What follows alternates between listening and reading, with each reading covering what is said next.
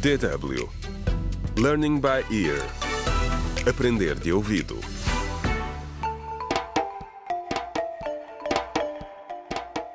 Contra o crime. Olá, bem-vindos ao décimo episódio da radionovela Contra o Crime, um desaparecimento em Picoa, escrita por Ursílio Noé. Desde que a Agência para o Meio Ambiente e Florestas começou a trabalhar na região, as relações em Picoa deterioraram-se.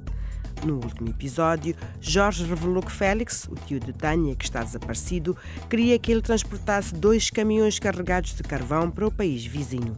Agora, todos acham que Félix é o responsável pelo roubo no armazém da agência. Entretanto, neste episódio, ouvimos uma conversa entre Igor e Helena. Parece que o trabalho da Agência para o Meio Ambiente e Floresta está, afinal, a dar frutos.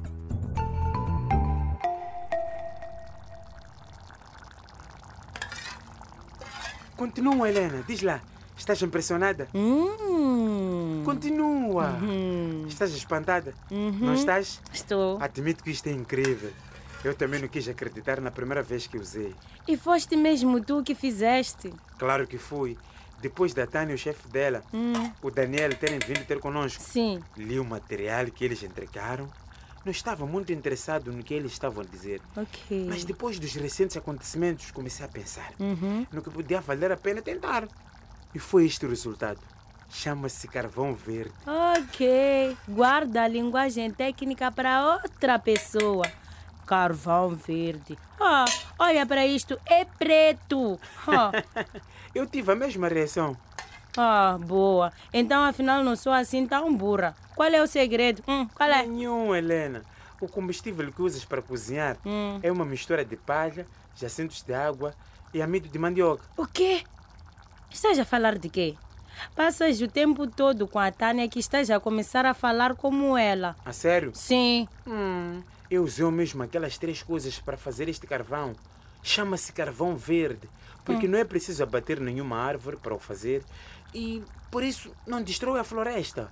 Igor, és mesmo tu? Ah, estás tão entusiasmado. Espera, deixa-me acabar. Há mais uma coisa que não notaste na chama do teu fogão. O quê?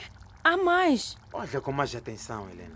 Harry, diz de uma vez por todas o que queres dizer e para com esses joguinhos aí. Ok, Helena, calma-te.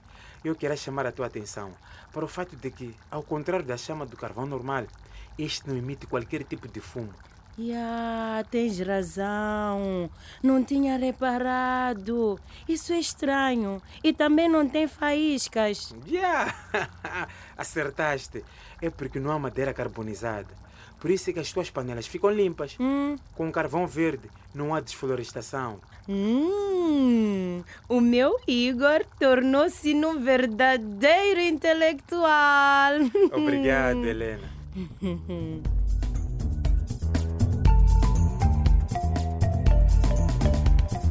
Contra o crime.